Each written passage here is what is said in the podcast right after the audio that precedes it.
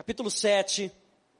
Essa semana para nós é uma semana, é um dia muito especial, porque aqui na igreja, no dia 31 de outubro, nós não comemoramos o Halloween. Aleluia!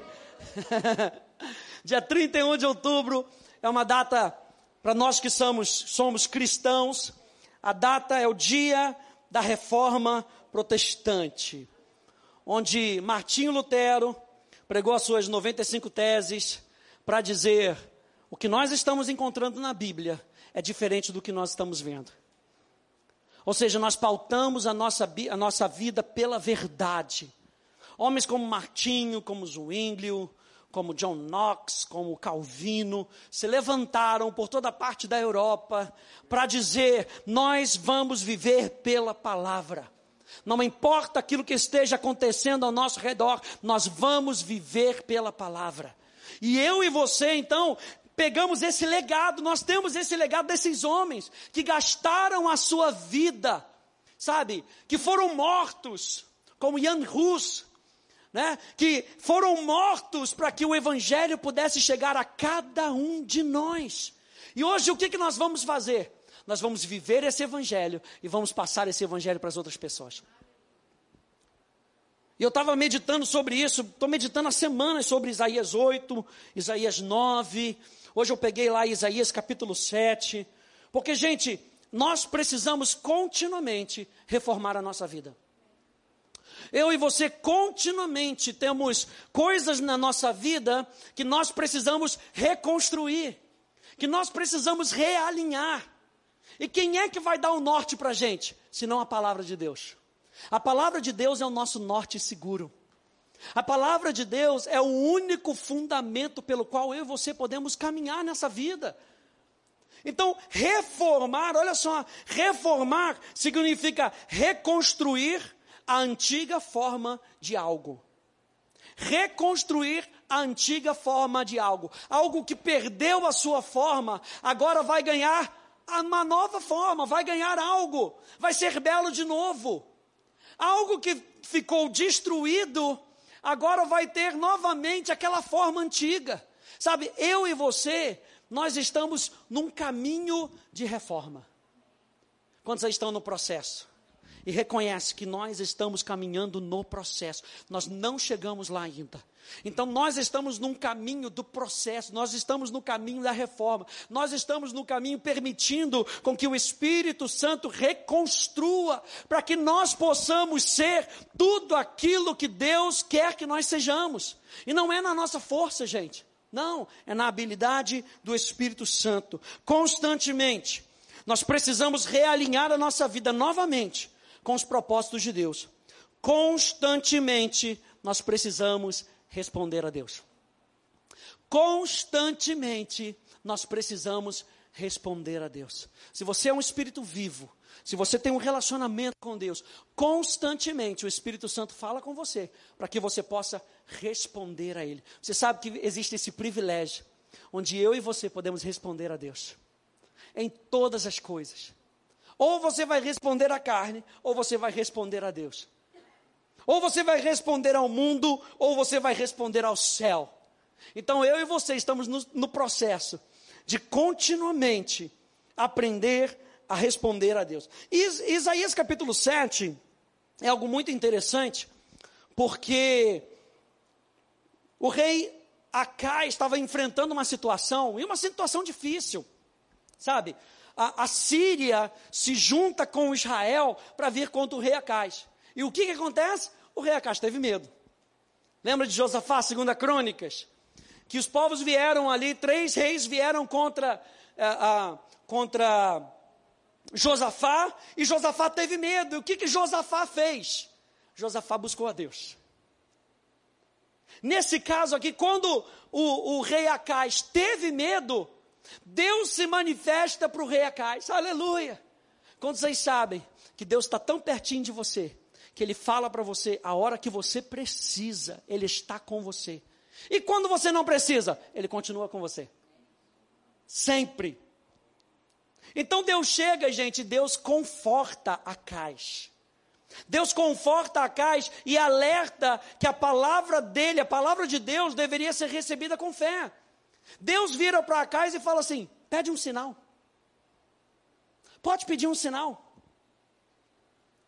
O que, que você quer? Pede um sinal que eu vou te dar um sinal. Deus vira através do profeta Isaías. Você sabe que Isaías teve uma experiência com Deus. No capítulo 6, conta ali a experiência que Isaías teve. E esse é logo uma das primeiras coisas que Isaías começa a fazer. Ele vai direto no rei Acais e fala: Eu tenho uma palavra de Deus para você. Pede um sinal. Só que o rei Acais, o que, que ele faz? Ele, na sua religiosidade, na sua, no seu legalismo, ele diz: Não não vou pedir nada. Veja lá no verso 9. Abra, você está aí com Isaías capítulo 7, verso 9. Olha só o que, que diz aqui. Ah, ah, o rei, ah, Deus fala aqui o que, que ia acontecer com a Síria, com Efraim, com Israel. E ele diz assim: se vocês não crerem, certamente não permanecerão. Porque a visão era lá para frente. Se você ler aqui, a visão era para 65 anos daquela palavra, 65 anos para frente. Deus já estava alertando a Acais. Deus já estava alertando a Acais, permaneça com aquilo que você sabe que é bom. E aí ele chega e fala: se vocês não crerem, certamente não permanecerão. A importância de nós continuarmos crendo em Deus. 65 anos era promessa lá para frente que Efraim ia ser destruído, que Israel ia ser destruído, que os sírios iam ser destruídos. 65 anos. Se vocês não crerem, vocês não vão suportar 65 anos. E muitas vezes a gente quer algo muito rápido, né? A gente quer o, o evangelho no ensino hoje em três minutos. Tem que estar pronto. Três minutos agora é muito rápido. É ou não é? 65 anos. Você lembra de Josué e Caleb? Josué e Caleb, gente, 45 anos eles tiveram que esperar. E aí Josué, Caleb vira para Josué e fala: "Me dá essa terra. Pode, é minha. Pode me dar. Passa ela para o meu nome. Olha, eu tô com a mesma força de quando a gente começou lá com 40 anos. Josué e Caleb não esmoreceram. E a primeira coisa que eu quero que você entenda é que durante os desafios da nossa vida, durante as reformas da nossa vida, durante o, o processo da nossa vida, se a gente não continuar crendo, nós não permaneceremos. E o pastor ele sempre fala isso. Nós temos que regar a nossa fé. Fé não é uma fórmula mágica. Fé é um relacionamento com Deus. Fé não é relacionamento de domingo. Fé é relacionamento de todos os segundos, todos os milésimos da nossa vida. Nós estamos nele. Nós caminhamos com ele. Que triste é a gente chegar na igreja durante, durante o dia de domingo, conversar com Deus ali durante uma hora e meia, e se for duas horas e meia, a gente já fica chateado. É muito, pastor, não consigo. Aí sai, volta segunda-feira e se quer falar com Ele. Não, para que a nossa fé seja fortalecida, eu e você precisamos compreender que sem fé é impossível. Não, é, não dá para dar um jeitinho, gente. Sem fé é impossível. Diga impossível. É impossível agradar a Deus ou concordar com Deus. Né? Deus estava pronto ali, então, para enviar a resposta para Cais. Então, como eu disse, ele diz: peça, verso 11: peça ao Senhor o seu Deus um sinal que seja embaixo, nas profundezas, que seja algo oculto, que seja algo que ninguém saiba ou que seja em cima, nas alturas, que todo mundo vê, peça a Deus. Acas, porém, disse, verso 12: Não pedirei, nem tentarei o Senhor. O que, que ele usa? Ele usa da própria palavra para legitimizar a sua legal, a, o seu legalismo. Deus, o próprio Deus está dizendo para ele: me peça. Não, não posso pedir, porque a palavra de Deus diz lá em Deuteronômio, sabe, que aquele povo lá em Massá duvidou de Deus, sabe, provou a Deus no deserto. Não, vocês não podem provar a Deus, mas Deus é que está falando, gente. É a mesma coisa quando no é, é, é Pedro, depois daquele dia inteiro de pescaria, ele volta, encontra Jesus, e Jesus vira para ele e fala: Pedro, joga redes. Joga as redes. E Pedro, não, mas você não está entendendo. Eu já joguei a noite inteira, não peguei nada. Pedro, joga as redes. Confia. E Pedro falou o quê? Por causa da tua palavra, eu lançarei as redes. Então não duvide da palavra de Deus. Não duvide da palavra de Deus. O que esses homens fizeram, esses reformadores fizeram, foi acreditar na palavra acima de tudo. Então não duvide da palavra de Deus. Verso 12, então ele diz: Não pedirei, não tentarei. E Deus estava falando ali que ele enviaria um sinal. E qual era o sinal que já estava preparado? Está lá no verso 13. Então Deus disse: Agora escute, ó casa de Davi. Será que não basta vocês abusarem da paciência dos homens? Querem abusar também da paciência do meu Deus, portanto, o Senhor mesmo lhes dará um sinal: eis que a virgem conceberá e dará à luz um filho e lhe chamará Emanuel, o Deus conosco. Você está passando por essa crise? Peça um sinal. E o que, que eu vou dar para você? Eu vou dar para você o meu próprio filho. É assim que Deus faz. Deus não age segundo a nossa necessidade. Ele não vai dar para você aquele pouquinho que você está pedindo, porque Ele é um Deus de abundância. A Bíblia fala que nós não conseguimos nem pensar, nem sonhar, nem imaginar o que Deus tem preparado para a gente. É pelo Espírito Santo que nós conseguimos ver e perceber. Ele está falando, peça um sinal, porque eu vou dar para você o próprio, meu próprio filho, Emanuel. Emanuel. Mas o que aconteceu? O rei rejeitou a palavra do Senhor. E aí, em Isaías capítulo 8, ele explica isso nos versos 6 e no verso 7. Vai comigo em Isaías capítulo 8, no verso 6, que diz assim: Visto que esse povo desprezou as águas de Siloé, que correm brandamente, e está se derretendo de medo diante de Rezim e do filho de Remalias. Eis que o Senhor fará vir sobre eles as águas do Eufrates, fortes e impetuosas. Isso é, o rei da Síria com toda a sua glória. Essas águas encherão o leito dos rios e transbordarão por todas as suas ribanceiras.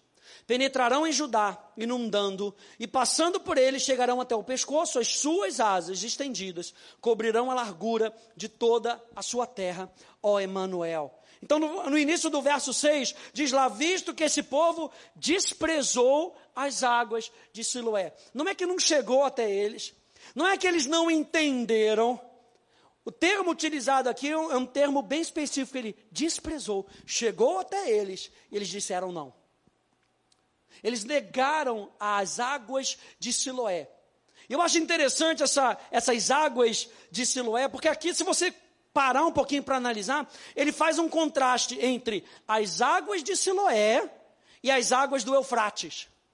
Águas que eram brandas e águas que eram impetuosas. Por quê?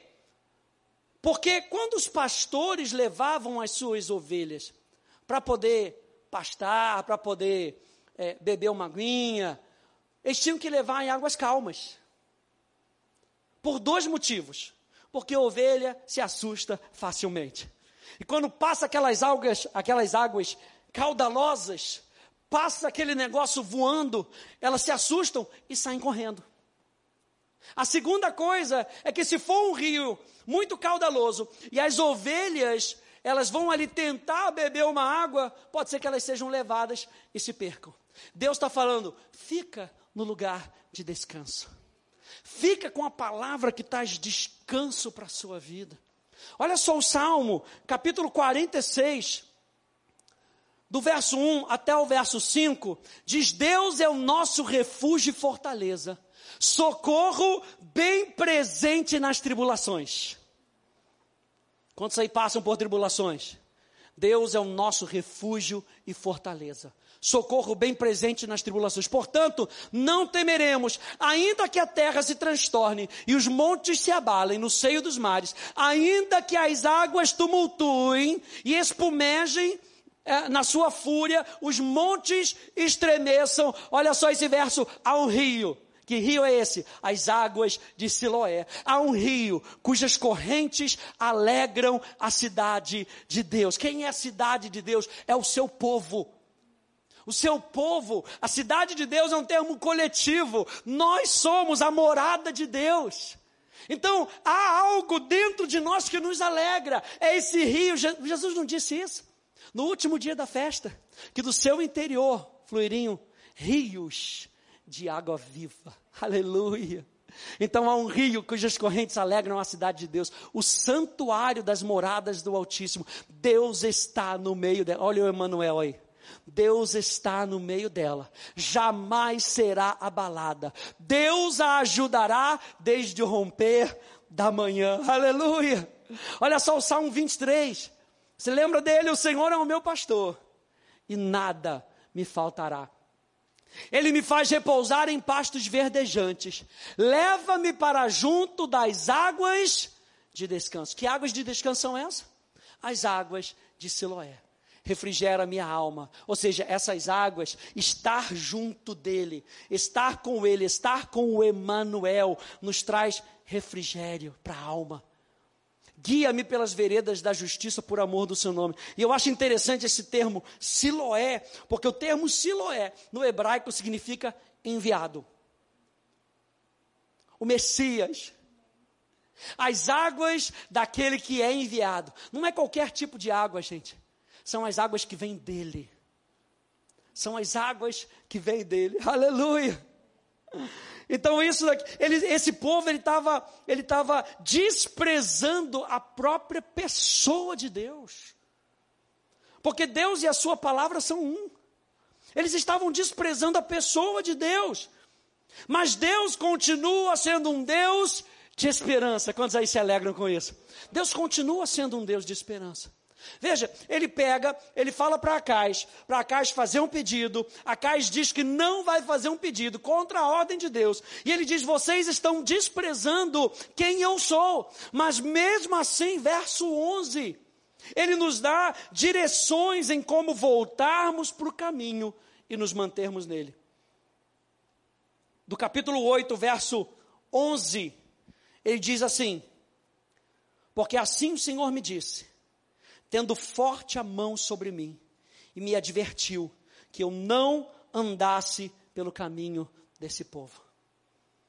O povo desprezou a Deus, mas Deus estava falando, mas eu vou cumprir a minha palavra para vocês, eu sou um Deus de esperança. E para que em 65 anos vocês possam ver aquilo que eu estou falando se cumprirem, e vocês terminarem os seus dias, não como Israel, não como a Síria, nós precisamos crer. Número dois, ele fala aqui para que a gente se posicione contra o sistema do mundo, no verso 11. Porque assim ele me disse: não andasse pelo caminho desse povo. E a palavra caminho é estilo de vida. A palavra caminho são os nossos hábitos, com que a gente não permaneça nos hábitos desse povo que estão nos cercando. Por isso que a Bíblia diz para que nós possamos renovar a nossa mente, para que a gente possa experimentar qual seja boa, perfeita e agradável vontade de Deus todos os nossos dias, em toda e qualquer situação. Então ele está falando para a gente: posicione-se contra o sistema do mundo. Continue lendo aí comigo, verso 12. Verso 12, ele disse: Não chamem conspiração a tudo que esse povo chama conspiração. Não fica repetindo o que esse povo está dizendo para vocês repetirem. Sabe por quê? Porque eu e você devemos ter um rio dentro de nós, um rio da palavra. E o que, que deve sair dos nossos lábios? Palavra de Deus. A importância da confissão da verdade.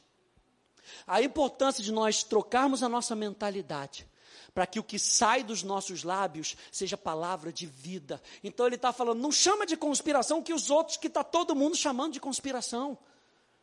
Não se posicione contra as armadilhas do inferno que está trazendo desse sistema desse mundo. Se posicione.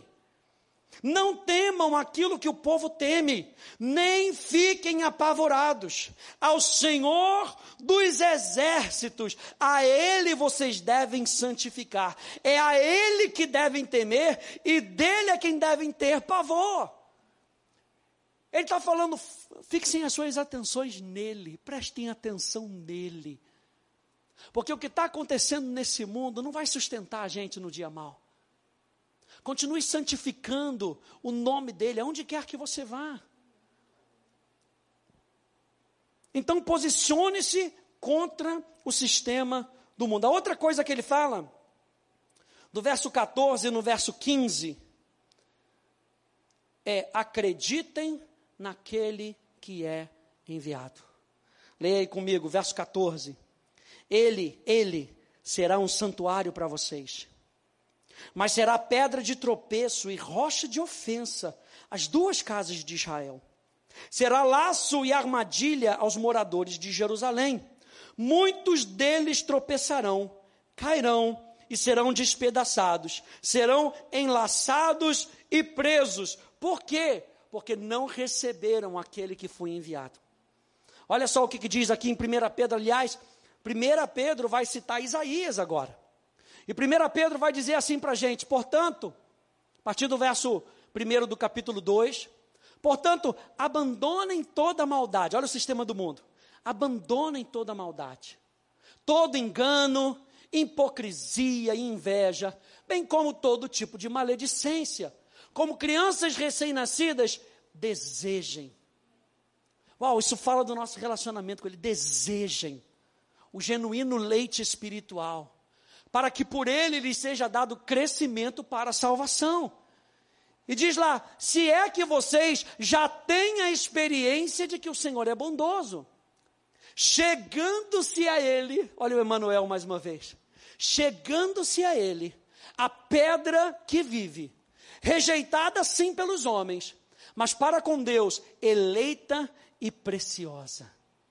Também vocês, como pedras que vivem, são edificados casa espiritual para serem sacerdócio santo, a fim de oferecerem sacrifícios espirituais, agradáveis a Deus, por meio de Jesus Cristo, aquele que foi enviado.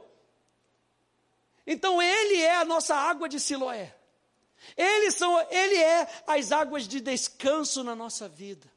Então, quando nós estamos recebendo a palavra de Deus, nós devemos estar, antes de tudo, abrindo o nosso coração para aquele que vai nos explicar a palavra, para aquele que vai revelar a palavra nos nossos corações, porque é isso que faz a diferença na nossa vida, gente. Não é o quanto nós sabemos da Bíblia, é o quanto nós temos a sabedoria do Espírito Santo para aplicar aquilo que ele está nos falando naquele momento. E olha só isso, ele continua dizendo aqui pois isso está na Escritura. Eis que ponho em Sião uma pedra angular, eleita e preciosa, e quem nela crer não será envergonhado. Quem nela crer, quem crer em Jesus, não será envergonhado. Porque se Deus deu uma palavra para você, Ele mesmo cumpre por amor do seu próprio nome, como diz lá no Salmo 91. Se Ele te deu uma palavra, Ele mesmo cumpre. Então, por isso que quando nós cremos nele, nós não somos envergonhados. Você lembra que ele disse aqui: se vocês não crerem, certamente não permanecerão. E isso seria uma vergonha para a casa de, de Acais. Portanto, para vocês os que creem, essa pedra é preciosa. Quantos aí amam Jesus? Para vocês os que creem, essa pedra é preciosíssima. Sabe o que está falando aqui? Valor. Qual é o valor de Jesus para a sua vida? Qual é o valor dos hábitos do reino para a sua vida? Qual é o valor da palavra de Deus para a sua vida? É ou não é? Tem gente que vem para a igreja, está vindo, está vindo, está vindo, não está nem aí. Pastor, mas é melhor que venha, porque vindo não é isso que a Bíblia diz. A palavra de Deus não entra no nosso coração por osmose. A palavra de Deus só entra no nosso coração quando nós abrimos o nosso coração para Jesus. Então não adianta a gente estar num ambiente onde o nosso coração está fechado. Não adianta, não há, tem mudança na nossa vida. Ele está falando aqui, portanto, para vocês, os que creem, essa pedra é preciosa, mas para os descrentes. A pedra que os construtores, falando ali dos judeus, a adição minha ali, a pedra que os construtores rejeitaram, essa veio a ser a pedra angular. E o que, que era a pedra angular, gente? A pedra angular era a pedra que dava o norte na construção. Tinha que ser a primeira pedra. Porque aquela pedra ia, através dela, todo o posicionamento das outras peças se encaixariam. Ele está falando aqui que Jesus é a pedra angular. E por isso que uma das coisas que a, que a reforma veio trazer é o somente Cristo. É o solos Cristos. Ou seja, somente Cristo, a obra de Cristo é suficiente na nossa vida para fazer toda a diferença. Ele é a nossa pedra angular. É com base nele que nós norteamos a nossa vida. É com base nele que nós estruturamos a nossa vida. Sabe, o trabalho do Espírito Santo quando a gente sai do mundo é reformar a nossa vida, é reestruturar a nossa vida. Ele fala: agora eu vou derribar tudo. Estava lendo lá, enquanto você estava falando ontem, lá estava vendo Jeremias, capítulo 1, a chamada de Jeremias. Sabe, eu chamei você, Jeremias, como, como profeta para reis e nações, para você derrubar, para você destruir. Mas destruindo essas coisas, você possa edificar o que é correto, minha interpretação. Eu e você, quando nós entramos em Cristo, não dá para ficar pé no mundo, pé em Cristo. Não existe isso. A decisão é sobre o senhorio de Cristo sobre a nossa vida. E quando Ele é Senhor da nossa vida, nós não seremos desamparados, não seremos envergonhados. É uma decisão de coração. É uma decisão onde eu decido entregar os meus velhos hábitos para Ele. É fácil, gente? Claro que não é. Tem gente que aceita Jesus um pouquinho mais longe na jornada e tantos hábitos ficam para trás, tantos hábitos na sua, na sua jornada. Como é que você vai fazer isso? Se entregando ao Espírito Santo. Porque a obra do Espírito Santo é transformar você igual a Jesus.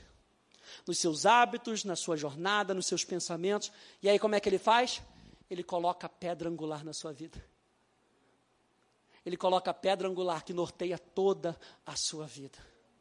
E olha só, ele continua dizendo aqui, o apóstolo Pedro, continua dizendo, e pedra de tropeço, e rocha de. O mesmo Jesus, que para nós é maravilhoso, que para nós é precioso, mas ele diz: são estes os que tropeçam na palavra, sendo desobedientes, para o que também foram destinados. Vocês, porém, quem? Os que creem os que dizem que a pedra angular é preciosa. Vocês, porém, são geração eleita, sacerdócio real, nação santa, povo de propriedade exclusiva de Deus, a fim, ainda coloca um, um propósito na nossa vida, a fim de proclamar as virtudes daquele que os chamou das trevas para a sua maravilhosa luz. Antes vocês nem eram povo, mas agora são povo de Deus. Antes não tinham alcançado misericórdia, mas agora alcançaram misericórdia. Jesus é a pedra angular na nossa vida. E sem essa pedra angular ajustada na nossa vida, a nossa vida não é edificada, a nossa vida não anda para frente e a nossa vida provavelmente vai ficar em ruínas. É como Jesus contando aquela história de duas casas, uma sobre a rocha e outra sobre a areia. A rocha ali não era Jesus. A rocha era o ensino de Jesus praticado. Então, se eu e você quisermos até o final permanecer, nós precisamos receber a Jesus no nosso coração, deixar o Espírito Santo colocar a pedra angular na nossa vida, deixar ele nortear a nossa vida e praticar a verdade. Olha só o que, que ele diz aqui em Isaías, agora no capítulo 8, verso 16. Ele continua dizendo para a gente. Ele diz aqui: olha, guarde bem o testemunho e cele a lei entre os meus discípulos. Eu, esse verso aqui falou muito no meu coração, gente. Porque ele diz o seguinte: guarde bem o testemunho. O que, que é esse testemunho? a palavra de Deus. Diga a palavra de Deus. Esse testemunho aqui é a palavra de Deus. Guarde bem a palavra, aquilo que você ouve de Deus. Depois ele fala, cele a lei. E a lei aqui é símbolo de doutrina, de instrução, de revelação. Então não é só, não é suficiente apenas ouvir a palavra. Nós precisamos estudar a palavra e meditar na palavra para que ela vire revelação na nossa vida. E quando ela vira revelação na nossa vida, o diabo não nos engana mais. Esse é o tipo de conhecimento que nós precisamos ter. Então, o próprio Deus que disse que destruição iria vir, está nos dando esperança Guarde a palavra no seu coração. Estude essa palavra. A gente tem uma escola aqui fantástica, gente, que transformou a nossa vida, sabe? E é algo assim que é maravilhoso. Mas assim, tem gente que entra na escola, que para a gente é maravilhoso, transformador, preciosíssimo. Tem gente que senta, entra de uma maneira e sai da mesma maneira. Porque não está na habilidade do professor. Não está na habilidade do pregador. Está na habilidade de eu abrir o meu coração para ouvir a palavra. Eu posso ser o pior dos pregadores do mundo, ainda assim, falando a palavra, o Espírito Santo tem munição para mexer com a sua vida. Ah, pastor, fui numa igreja, pastor não sabia ensinar, coisa e tal. Peça ao Espírito Santo. Ele te colocou ali? Peça ao Espírito Santo. Peça ao Espírito Santo, sabe por quê? Porque depende muito mais. Depende, presta atenção nisso, gente. A gente não vai se eximir da nossa posição, da gente estudar a palavra, sabe, da gente deixar o Espírito Santo fluir, mas depende muito mais de quem ouve. Porque a Bíblia diz que o semeador semeou a palavra. Não diz como ele semeou. Diz que ele semeou a palavra. E dos quatro solos, apenas um recebeu. Apenas um foi transformado. Então eu e você precisamos estar com os nossos ouvidos atentos para aquilo que Deus está falando e ir checar na palavra, sabe? E ir deixar o Espírito Santo trabalhando no nosso coração, para que nós possamos comprovar por nós mesmos. Naquela época tão difícil, ali no início do século XVI, Sabe, era algo tão ruim, porque o povo nem a Bíblia podia ter. O povo não podia ler a Bíblia. O povo não podia estudar a Bíblia por si só. E esses reformadores se levantaram e falaram: não basta. A Bíblia na mão das pessoas, para que eles possam descobrir por eles mesmos o valor da palavra de Deus, eles mesmos possam se posicionar no dia mal. O que o Espírito Santo está fazendo é, quando você, quando você estuda a palavra, ele está trazendo uma pessoalidade para o seu relacionamento com ele. Porque quando você ouve a palavra, ainda tem eu aqui para ter que comunicar isso com você. Mas quando você estuda a palavra, quando você volta para sua casa e medita a palavra, é você e Deus. Isso traz uma pessoalidade no seu relacionamento. Gente, não tem preço para isso. Não tem preço. E a terceira coisa que ele fala, ele fala do testemunho, ele fala de selar a lei, e ele fala de selar a lei entre os discípulos. Ele fala de ensinar, mas não é ensinar qualquer um. Ensina os discípulos. Quem eram os discípulos? Os discípulos eram aqueles que abriram mão da sua velha vida para seguir Jesus. Era aqueles que deixaram tudo para trás quando Jesus disse: Vem e me segue.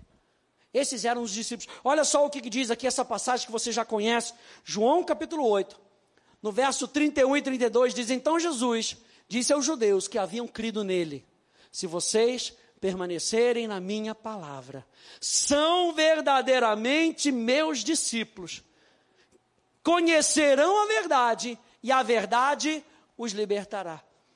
E eu sempre gosto de fazer o caminho inverso. Então, quem é que é que anda na liberdade? Os que conhecem a verdade. E quem é que conhece a verdade? Os discípulos. Quem são os discípulos? Aqueles que permanecem.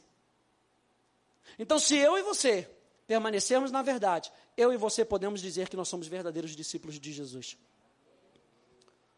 Eu não posso dizer que eu sou crente porque eu vou para a igreja. Não posso dizer que eu sou cristão porque eu vou para a igreja. É muito mais do que isso, gente. É uma aliança que nós temos com Deus. É uma aliança que nós temos com uma pessoa.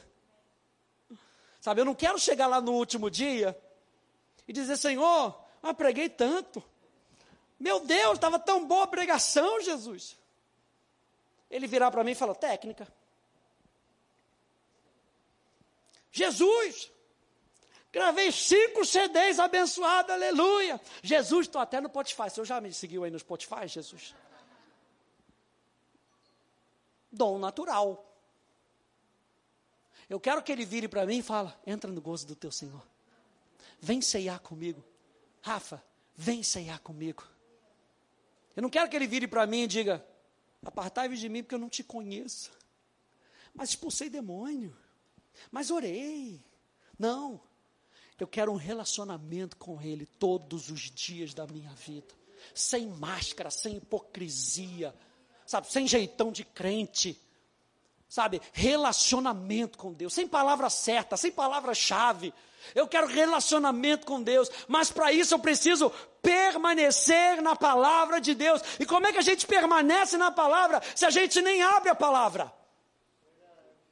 Como é que a gente permanece na palavra se eu não sei nem o que está escrito? O que a reforma fez foi abrir um caminho para dizer: ei, a palavra eu vou colocar na mão de vocês. Eu vou colocar na mão de vocês e o Espírito Santo vai trabalhar no coração de vocês. E é isso que nós estamos experimentando aqui, é isso que nós podemos fazer. Eu e você podemos compartilhar dessa palavra, porque alguém perdeu a sua vida para que isso pudesse estar na sua mão, para que essa Bíblia pudesse estar na sua mão. Reformadores, no verso 19 até o verso 20, ele diz: quando a afronta vier, para você sair do seu posicionamento, fale a palavra com fé. Veja aí, verso 19, verso 20. Quando disserem a vocês, que é isso? Consultem os médios, os adivinhos, que sussurram, que murmuram, que reclamam. Será que um povo não deveria consultar ao seu Deus? A favor dos vivos não se consultarão os mortos. Nossa, que pensamento lindo. Verso 20. É nessa hora que a gente se levanta. Mas quem é que se levanta? aquele que tem que guarda o testemunho, que cela a lei entre os discípulos. Então, nesse momento, quando a gente é afrontado à lei e ao testemunho, é que a gente lembra da palavra. E a gente confronta o inferno com a palavra. E a gente confronta o inferno com a verdade. E veja, se eles não falarem segundo essa palavra, jamais verão a luz do alvorecer. Lembra que ele falou para Acais: Acais, eu vou resolver esse problema para você. Confia. A Bíblia diz que eles rejeitaram. Deus continua vindo com a esperança. E Ele começa a dar dicas para a gente. Olha, se encha da palavra, estude a palavra, se torne um discípulo daquele que foi enviado. E quando algo vier contra você, se levante com a palavra. Se vocês não se posicionarem dessa maneira, vocês não vão ver a luz que vocês estão esperando. Nosso, nosso Deus nos ama tanto, que Ele está falando para a gente: só existe esse caminho. Se posicione dessa maneira. No verso 21, então, ele nos mostra a consequência de não vivermos no princípio da palavra. E era o que estava acontecendo na época da reforma. Verso 21. Passarão pela terra duramente oprimidos e famintos. E quando tiverem fome, enfurecendo-se, amaldiçoarão o seu rei e o seu Deus, olhando para cima. Olharão para a terra, e eis aí angústia, escuridão e sombras de ansiedade e serão lançados em densas trevas. Por quê? Estava lá no verso 6. Visto que esse povo desprezou as águas de Siloé. O Espírito Santo me disse nessa tarde: ninguém faz diferença espiritual alguma no mundo em que vivem sem conhecer a Deus e a Sua palavra.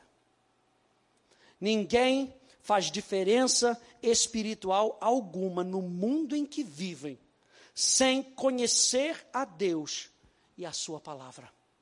Então, eu e você estamos sendo chamados para sermos reformadores na vida de outras pessoas. Mas para que nós possamos trazer essa reforma, essa revolução na vida de outras pessoas, eu e você precisamos conhecer a Deus e conhecer a Sua palavra. Sabe por que esses homens se levantaram naquela época? Porque eles conheciam a Deus e conheciam a palavra de Deus. É isso que é maravilhoso, gente. E aí, mais uma vez, verso 9, ah, capítulo 9, ele nos traz a esperança. Aleluia.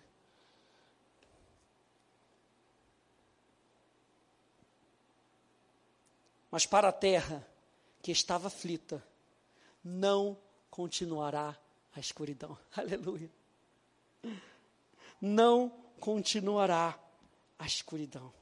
Verso 2: O povo que andava em trevas viu grande luz. E aos que viviam na região da sombra da morte, resplandeceu-lhes a luz. Lembra que a gente está falando de Emanuel? E aí o apóstolo João diz que a vida se manifestou entre nós. E a vida era a luz dos homens. Ele está falando aqui no verso 2: o povo que andava em trevas viu grande luz. Ver no hebraico aqui é experimentar. E o apóstolo João testifica isso lá no seu evangelho, dizendo que nele estava a vida, em Jesus estava a vida, e a vida era o que guia, era o que guiava os homens, a vida era a luz dos homens. E você lembra de Salmos, Salmo 119, que diz que a palavra de Deus é lâmpada para os nossos pés e luz para o nosso caminhar. Então nós precisamos desse relacionamento com Deus. Isaías capítulo 9. Vamos ler aqui para a gente terminar. Fique de pé comigo. Isaías capítulo 9 nos mostra a consequência, então, de vivermos debaixo do governo de Deus.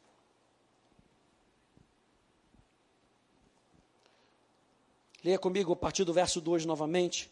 Diz: O povo que andava em trevas viu grande luz. E aos que viviam na região da sombra da morte, resplandeceu-lhes a luz. Tu, Senhor, tens multiplicado esse povo e aumentaste a sua alegria. Eles se alegraram diante, se alegram diante de ti, como se alegram no tempo da colheita, e como exultam quando repartem os despojos porque tu quebraste o jugo que pesava sobre eles, a vara que lhes feria os ombros e o cetro do seu opressor, como no dia da vitória sobre os midianitas. Porque toda bota com que o guerreiro anda no tumulto da batalha, e toda roupa revolvida em sangue serão queimadas, servirão ao pasto, ao, ah, servirão de pasto ao fogo, porque um menino nos nasceu, um filho se nos deu o governo está sobre os seus ombros, e o seu nome será Maravilhoso Conselheiro, Deus Forte, Pai da Eternidade, Príncipe da Paz. Ele estenderá o seu governo. Quando eu li isso hoje mais uma vez, o Espírito Santo me falou: é através de você. Como é que Deus vai estender o seu governo? Através do seu povo, através de um povo comprometido com o reino dele. Ele estenderá o seu governo e haverá paz sem fim sobre o trono de Davi e sobre o seu reino, para o estabelecer e para o firmar, com juízo e com justiça, desde agora e para sempre. O zelo do Senhor dos Exércitos fará isso. Minha chamada para você é que nós somos reformados voltando constantemente ao entendo original. E somos usados como reformadores para ajudar pessoas a voltarem ao lugar de origem, aos braços do Pai. É um chamado que nós temos, gente. Esse é o chamado para a nossa vida. É isso que esse dia significa para mim. Não é mais um dia no calendário evangélico. É um dia para nós nos lembrarmos que nós temos o que nós precisamos é o que diz o apóstolo Pedro, que nós temos toda a vida que nós precisamos. tudo com relação à vida e à piedade ou à santidade nós já temos, porque nós temos a divina semente do Espírito Santo que está dentro de nós. E hoje eu e você podemos adorar a Deus com tudo que nós somos, com tudo aquilo que nós temos. Feche um pouquinho os teus olhos. Nessa semana, lembre-se que o rei Acais fez a escolha errada. Por causa de uma religiosidade, ele usa a palavra contra o próprio Deus. E Deus, na sua misericórdia, estende esperança para o seu povo. E Ele nos dá direções para que nós possamos permanecer crendo até o final. Que nessa semana você possa dizer a lei e ao testemunho, a palavra de Deus na minha vida. Que você possa pronunciar isso, que você possa acordar e acordar já agradecendo a Deus, porque você tem a palavra de Deus, não somente a palavra escrita, mas a palavra que está no seu coração. Assim como ele disse em Jeremias: imprimirei no coração deles a minha aliança, as minhas palavras para que eles possam me temer, para que eles possam me adorar, para que eles possam se chegar até mim. E a nossa chamada hoje é que a gente possa responder a Deus estava ali durante um momento de música e adorando a Deus e estava me lembrando enquanto a gente estava cantando, Romanos capítulo 8. Tudo coopera para aqueles que amam a Deus. E amar a Deus não é um sentimento. Amar a Deus é a maneira como nós respondemos a Deus. Ele nos amou primeiro. Nós o amamos porque nós queremos responder ao amor dele na nossa vida. Senhor, nós queremos te honrar. Nós queremos bendizer o teu nome, Jesus. Queremos declarar que tu és digno na nossa vida. Tu és digno de adoração. Tu és digno de honra, tu és digno, Senhor, de receber, Senhor, essa obra que tu estás fazendo na minha vida, Senhor. Por isso tu diz lá em Romanos capítulo 12 para eu entregar o meu corpo Rogo-vos, pois, irmãos, pelas misericórdias de Deus, que apresenteis os vossos corpos como sacrifício vivo, santo e agradável a Deus. Senhor, está aqui a nossa vida para ti. E essa vida que nós apresentamos para ti é a tua vida em nós. Pai, nós estamos aqui só mostrando para ti, Senhor, nós continuamos contigo. Não queremos fazer como o rei Acais, não queremos voltar atrás, não queremos, Senhor, é, é, rejeitar a tua palavra, não, Senhor. Queremos nos abrir a ti. Obrigado, Senhor, por um dia como esse, de nos lembrar mais uma vez do valor da tua palavra na nossa vida, Senhor. Obrigado, Jesus, por esse Espírito Santo que habita no nosso coração, que nos revela a palavra. Obrigado, Jesus.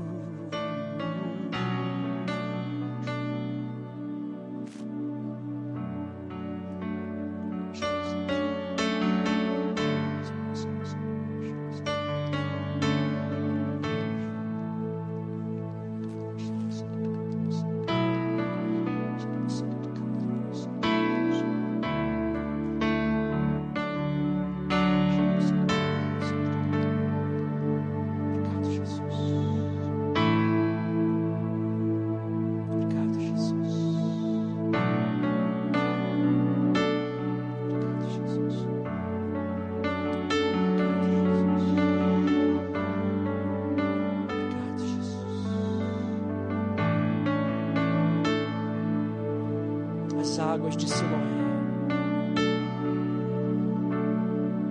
As águas de Siloé. As águas de descanso.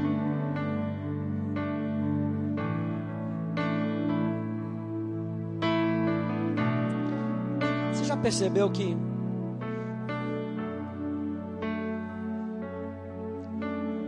tantas vezes a gente rejeita a palavra de Deus, a gente começa a se debater, começa. Parece que as oportunidades passam.